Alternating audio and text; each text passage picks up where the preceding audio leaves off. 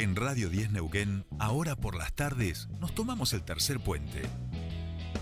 Soledad Brita Paja Sánchez y Jordi Aguiar Burgos. Te acompañan todas las tardes. De 15 a 17.30. Información, análisis, entrevistas, música en vivo y columnistas de todos los colores y sabores. Subite al tercer puente. Con Jordi y Sole.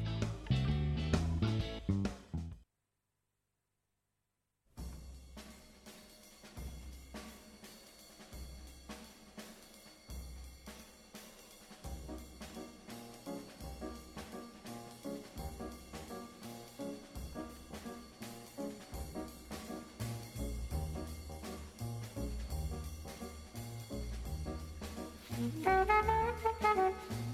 you.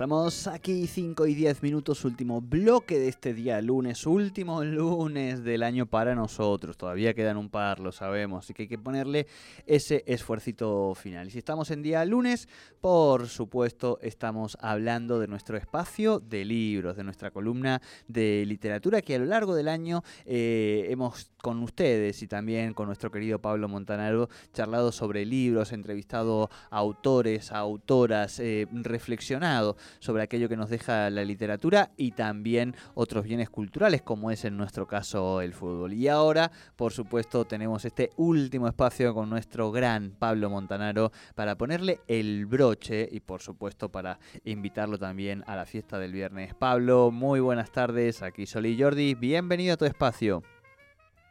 Hola, buenas tardes, Sole y Jordi. ¿Cómo va? ¿Cómo andan? ¿Bien? Bien, bien, bien. Aquí estamos Bueno, bueno, bueno. de- cerrando de a poquito esta última semana. Eh, recién terminábamos de hablar con Pascual Caliquio. Eh. Pobre. Pascual sale con comunicación y derechos, pero él también sabe mucho de música, es de jockey. Nunca tuvo cortina de su columna. Cazarrero, Eh, cuchillo de palo. De- lo descubrimos hoy, nos dimos cuenta la- en la última columna, así que bueno, tratamos de acomodar ese tema para el año que viene empezar ordenados. Con vos Bueno. Tenemos la música Yo y los temas cortina, ordenados. Vos esa parte la tenemos y lo que hemos tenido, Pablo, a lo largo de, de estas semanas, por supuesto, de este año, es a muchos entrevistados, a escritores, a escritoras y muchas de las novedades que tienen que ver con la literatura y con los libros también en nuestra región, ¿no? Sí, sí. eh, bueno, eh, el- eh, lo- les puedo pedir el retorno por ahí porque me, me escucho. Ahí ya mismo lo resolvemos, es parte de, de los pedidos nuestros para el año que viene también. ¿eh? A ver, ahí estaría No, Pablo. Son los el- deseos de Navidad.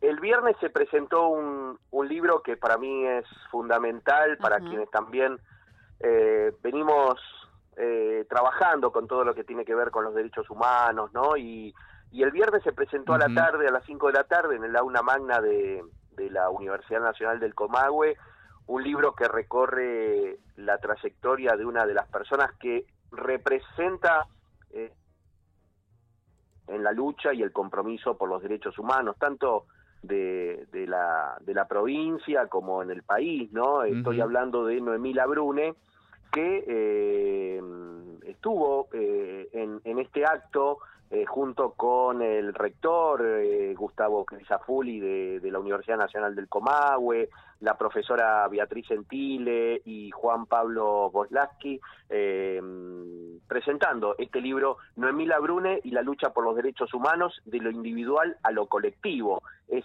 el título de este libro que fue publicado por la editorial de la Universidad Nacional del Comahue y que tuvo, bueno, como presentador y, y editor de, de este libro eh, a Juan Pablo Boslaski, que es doctor en Derecho y, y experto eh, en, en- en temas de, de deuda y derechos humanos de, de la ONU. Y es un libro eh, imprescindible, ¿no? Eh, para conocer a esta militante, eh, yo en un artículo que publiqué este fin de semana decía, ¿no? Es, es una militante con sed de justicia ¿no? Eh, en búsqueda de la verdad y, y la memoria. Y, y bueno, el, el, libro se presentó, eh, tenemos que recordar que Noemí Labrune ha sido la fundadora, junto con el obispo Jaime de Nevares, de la Asamblea por los Derechos Humanos de Neuquén y también de, del Centro de Estudios Legales y Sociales, el, el CELS. Y, y Boslaski en la presentación decía que cuando pensamos en, en coherencia, cuando pensamos en decencia, cuando pensamos en solidaridad, eh, en fortaleza, en inteligencia, en coraje, en esfuerzo y en ternura, pensamos a, y sentimos a Noemí Labrune. Y uno que ha recorrido ¿no? Eh, las, eh, las salas de audiencia de los, de, los, de los tribunales donde se desarrollan los juicios de, de, de delitos de lesa humanidad, eh, siempre encontramos a, a Noemí Labrune y la encontramos eh, luchando por, por la búsqueda de memoria y justicia y verdad, eh, pero también eh, poniendo el cuerpo, ¿no? Poniendo el cuerpo en, llevar a, al banquillo de los acusados a, a los represores de, de, la región, como ha sido este jueves, ¿no? Que finalmente terminó este séptimo juicio por delito de lesa humanidad, eh, donde se condenó a, a 10 eh, de los 15 eh, imputados eh, eh, con, con, prisión perpetua, ¿no? Un, un, fallo histórico en la región eh, para, para estos represores con cadena perpetua, con prisión perpetua, perdón, y, y que por primera vez se juzga el delito de abuso sexual, de violación, ¿eh? Eh, que tuvo como víctimas tanto a Dora Seguel como a su hermana argentina como a Alicia Villaverde. Entonces, bueno, eh, el, viernes en, en, en, el aula de la Universidad Nacional del Comahue se vivió una, un, un, una presentación del libro con, con, con, todo lo que había dejado ese, ese fallo ejemplar histórico eh, de, del jueves en, en, la, en, el Tribunal Oral Federal 1 de, de Neuquén. Y, y bueno, este libro eh, eh, de Noemí Labrune y la lucha por los derechos humanos, de lo individual a lo colectivo, tiene eh, más de, de 30 textos eh, de distintas personalidades, de distintas disciplinas, eh, que hacen, digamos, foco en la labor desarrollada durante más de 40 años por Labrune. digamos, se repasa, se reflexiona sobre la, dimensión individual y colectiva de las acciones que lleva adelante la Brune desde hace más de 40 años eh, en el campo de los derechos humanos. Un libro me parece fundamental, un libro que se puede conseguir en papel como también en su eh, formato digital, en ebook, eh, donde, bueno, eh, entre los autores, estoy acá eh, viendo el, el, índice, está, bueno, un prólogo de Nora Cortiñas, después Sara Mancilla habla de la participación de la Brune en el Choconazo, la, la eh, el, compromiso de, de la Brune eh, con todo lo que tiene que ver con los derechos humanos de los niños, niñas y, y adolescentes. Eh, bueno, la, eh, la, también el, el, compromiso de la Brune con el con los artistas no y, con el arte con la literatura no con bueno la lucha con, con junto a los obreros ceramistas de, Sanón, eh, bueno, con, por supuesto con las comunidades mapuches, eh, así que es, es, es, eh, muy variado los enfoques que tienen este que tiene eh, los textos. Bueno, la lucha también por la educación pública ¿eh? Eh, es muy variado. Entonces, la, lo, los tópicos que, que, aborda este libro sobre Noemí Labrune, que ella decía, bueno, que de alguna manera este libro se puede leer como un libro de historia, ¿no? No es la, la historia de ella, sino es la historia de grupos que ganaron algunas batallas y otras las perdieron, ¿no? Y puso como ejemplo que, bueno, durante tantos años los eh, represores eh, que actuaron aquí en la, en la región durante la última dictadura militar gozaron de una impunidad y esa era una de las batallas perdidas que mencionaba eh, la Brune en, en, la presentación de este libro. Y el, y el, y el prólogo de Nora Cortiñas, madre de Plaza de Mayo de la línea fundadora, que escribió que eh, la Brune es una mujer que siempre mo mostró eh, su potente actividad, su continua y potente actividad en la defensa de todos los derechos humanos por un pueblo que en los años 70 ya era castigado con la pobreza y las persecuciones políticas. Y bueno, eh, definía a, a Noemí que deja huellas en donde actúa, siempre ayudando eh, a la gente. Eh, es uno de, las, de los párrafos del, del, prólogo que escribió Nora Cortiñas, madre de Plaza de Mayo de la línea fundadora. Después también hay un texto de eh, el Premio Nobel de la Paz, Adolfo Pérez Esquivel, que recordó los encuentros que tenía con, con Noemila Brune eh, cuando integraban la Comisión Nacional por la Desaparición de, de Personas, la, la CONADEP. Uh -huh. Claro. Eh, digo, es eh, creo que si hablamos de derechos humanos en la región es una de las imprescindibles totales, digamos, ¿no? Eso Sí. es, es- es fundamental. Y, y lo otro que pensaba es que, mm, que prologre un, un libro sobre tu vida, Nora Cortiñas, eh, bueno, ya, ya está dando eh, muchas indicaciones, digamos, de, de qué tipo de persona y la dimensión de su figura, ¿no? Porque todo Sí. esto, eh, desde este lugar inhóspito de la Patagonia llamado Neuquén y que hace muchos años atrás todavía era más inhóspito y allí la podemos encontrar en, en la CONADEP, en, en- en los hitos fundamentales de, de los derechos humanos a nivel nacional y recordar que siempre se nos olvida eh, que además de Messi, eh, que nos pone y nos llena por supuesto de orgullo, las políticas de derechos humanos de este país también son aplaudidas eh, en los Sí, lugares que corresponde y hay una mirada sobre el proceso que hizo Argentina con respecto a la dictadura eh, que se aplaude desde cualquier lugar del mundo, ¿no? Y eso me parece que sí. también está bueno recordarlo. Sí, eh, Noemí Labrune representa eh, el triunfo de la ética sobre el horror, ¿no? Eh, siempre estuvo empuñando la lucha por, por la memoria, ¿no? Eh, por la construcción de la memoria. Y, y bueno, ella siempre, Ay. alguna charla que tuve con ella que, que me dijo alguna vez que a lo mejor no hemos podido salvar alguna vida, pero sí hemos impedido que el terrorismo de Estado nos arrasara a todos, ¿no? Eh, recordemos, Noemí Labrune no tiene eh, hijos desaparecidos, pero sin, sin embargo, en- desde 1976 eh, empezó a golpear las puertas del, del comando de la sexta brigada de esta ciudad, ¿no? La que está sobre sobre la Avenida Argentina para para averiguar el destino de los desaparecidos, de los detenidos, ¿no? Eh, y, y nunca nunca eh, nunca se achicó, ¿no? A pesar que el teniente coronel Oscar Reinhold también eh, condenado en varias causas y condenado el jueves último a prisión perpetua en este séptimo juicio, eh, la atendía en el comando poniendo eh, sobre su escritorio eh, un, un arma, ¿no?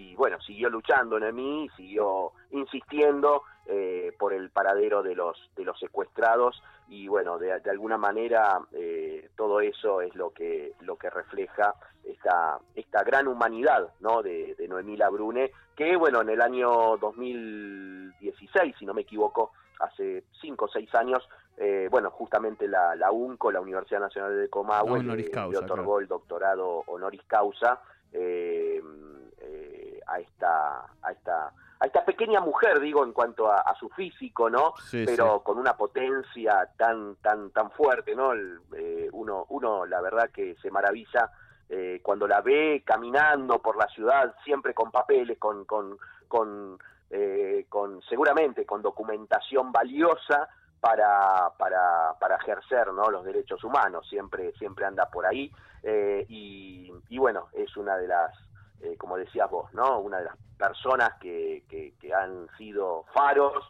para, para todo lo que tiene que ver con los derechos humanos aquí en la región, ¿no? Tal cual, tal cual. Eh, y permítaseme también, Pablo, eh, bueno, digo, justamente has, has nombrado dos de los hechos más importantes y esto que vos decías. Eh, por fin uno presenta un libro teniendo una respuesta de justicia en un día anterior, ¿no? Frente a algo que Sí. llevó tantos, tantos y tantos años de, de impunidad. Y en ese sentido también me gustaría poner en valor eh, que tantos distintos colegas periodistas han sido reconocidos también por la labor eh, que han hecho de cobertura de, de, estos juicios, que bien sabemos, y está bueno también comentárselo a la audiencia, que no son eh, las noticias que generan más clics y que nuestros colegas tienen que hacer así un poquito de, de, de coditos, vamos a decir, hacia los lados para que los editores y quienes están a cargo de esos, ese, esos medios efectivamente le den el espacio. Así que felicitaciones para vos, para Shirley, eh, ¿quién estaba también? Eh, y, eh, Caterina. Es un grupo, eh, Caterina Lang, mm. Mario Sánchez, Mario, Walter Sánchez, Pérez, Walter, bueno, claro. Walter Pérez, Virginia Pirola, muchísimos colegas eh, que, que, bueno que, que, hemos llevado adelante eh, aparte de nuestro de nuestro trabajo para los medios en los que trabajamos eh, llevamos adelante este diario del juicio que a través de, del portal de del sindicato de prensa de Neuquén se puede leer que son crónicas son entrevistas son notas eh, de, de, las audiencias, de los testimonios de, de, las víctimas y los sobrevivientes de la dictadura y que hemos eh, podido eh, desarrollar a lo largo de este largo juicio, este séptimo juicio, y también de los anteriores, ¿no? Porque también eh, este grupo, este colectivo sí. de col colectivo de, de, periodistas de alguna manera independientes, ¿no? A los medios en los que trabajamos eh, desarrollamos de estas estas crónicas en, en los anteriores juicios eh, bueno algunas de ellas fueron fueron publicadas en libro y, y, bueno este este séptimo juicio nos nos tuvo ahí otra vez en las audiencias en las audiencias eh, presenciales y en las audiencias semipresenciales no porque bueno yo prácticamente todo salvo el, el día el jueves que estuve presente en la uh -huh. en el tribunal para el veredicto final eh, bueno seguí las audiencias por por por zoom eh, pues debido a bueno a, a, todo el tema de protocolo por, por la pandemia no claro, y, claro. bueno eh, hemos hecho un, un, gran trabajo todos los colegas que, que se comprometieron eh, y bueno el otro día el viernes fuimos reconocidos por uh -huh. la Secretaría de Derechos Humanos de, de, la municipalidad como sí también de la provincia en un lindo acto ¿eh? en el que uh -huh. nos pudimos también encontrar algunos exacto me parecía también importante Dicho esto, Pablo, nos quedan cinco minutos para terminar sí. este ciclo, que como hemos hecho con Pascual Caliquio recién, empieza eh, básicamente por eh, la firma de contrato para el 2022, digamos. Eh, bueno. Nosotros todo parecería indicar eh, que está todo bien, que continuamos en febrero de 2022, así que estamos ya renovando, digamos, a, a los jugadores claro. de, del equipo, ¿no? Viste cómo, cómo es, el final de temporada, llegamos, pero bueno, hay que ir pensando en el en adelante. En el, en el mercado Tenemos, de pases, adelantarnos. Es, nosotros primero queremos conservar el equipo porque nos ha ido muy bien esta temporada, entonces no, no, no, no es la que base está. La base está, no hay una audiencia que esté demandando cambios ni el de, no, de, no, no. echarlo por la ventana, digamos, así no, que digo, nosotros nos adelantamos a cualquier tipo de mercado de pases. Eso, no, eso. ah, bueno, bueno, sí, eso también, eso por supuesto, pero digo, tenemos tenemos las bases y no tenemos que cambiar demasiado el equipo, tenemos que ajustar como siempre un poquito y depende de cómo se hemos visto que los otros equipos también ya se están preparando, ¿eh? para el año que viene, algunas sí, sí. algunas emisoras sí, que, que se están preparando este y demás. En principio renovamos compromiso para el año que viene, Pablo. Sí, sí, sí, sí, sí, renovamos. Muy vamos, vamos todavía. Bueno, acá vamos después, a respirar tranquilo. Exacto. Después, de, después veremos qué día, qué, en qué horario, eso por supuesto, lo, lo, la, la, posición en el campo la podemos charlar, digamos. Eso hasta ahí estamos, sí. lo podemos charlar, eso, eso lo podemos llevar. Pero sí hacer una, una, un pequeño cierre. Y, y, si te parece, Pablo, bueno, el viernes por supuesto sí. hacemos fiesta acá, si llegas a poder pasar nosotros felices. Pero eh, bueno. alguna recomendación, se viene el verano, es un momento donde mucha gente retoma el hábito de la lectura, se lee alguna novelita, algún libro, algún cuento, acompaña el libro en las, en las vacaciones. Así que de lo que vos tenés en mente... Hola. Sí. Sí, sí, ahí te Estoy escuchamos. Acá, ¿eh? Ahí te escuchamos. No, Hola. decía, lo que vos tengas... Sí, no, eh, sí, eh, yo, digamos, siempre recomiendo, ¿no? Aquellos que, que se acerquen a una librería, que revisen, que vean las contratapas, que lean al, al, al, el comienzo de algunos capítulos, ¿no? De libros. Eh, hay muchos libros eh, digo que no, no, no preparé un listado, ¿no? Pero bueno, digo, yo, eh, a mí, a mí me ha gustado mucho lo que ha publicado Leila Guerriero, que lo hemos charlado en, en, una de las columnas, eh, también Martín Coan, y especialmente por ahí recomiendo eh, la obra de Pedro Mairal, eh, recomiendo La Uruguaya, una linda novela para leer en estos tiempos de verano, La Uruguaya de Pedro Mairal, yo recomendaría ese libro. Perfecto, me encantó. Tenemos recomendación para el verano y todo. Eh, bueno, ahora sí, Pablo, hemos llegado al final de este cierre. Por supuesto que nosotros eh, felices y agradecidos de que cuando pensamos en Tercer Puente ya, ya eras un número puesto, vamos a decir, eh, y de verdad de poder generar estos espacios de difusión de algo tan fundamental como es la, la literatura y la divulgación, ¿no? Bueno, les agradezco a ustedes la posibilidad de, poder compartir este, este, placer por, los libros, por la lectura eh, y haber podido también conversar con, quienes hacen esos libros, ¿no? Los hacedores de, estos libros que hemos conversado en este, en este, en este tercer puente por, por esta emisora. Así que les mando un abrazo grande y, las gracias por, por bueno, por dejarme participar de Tercer Puente. No, un abrazo para vos, Pablo, y bueno, gracias, gracias, gracias por, por, unirte a, este equipo y por, por darnos esos espacios hermosos que, hemos compartido este año. Bueno, un, beso grande y un abrazo para toda la audiencia. Abrazo, gigante, Pablo. Hasta aquí la columna de Pablo Montanaro y así ya nos vamos. Cerramos pues el programa pues con la columna de Pablo y nos encontramos mañana más. Mañana, mañana más. Ay, mañana qué programa que tenemos también. Un montón de gente desde temprano que no se va hasta la última hora. Uy, qué quilombo va a ser. Mañana mucho más. Hasta mañana.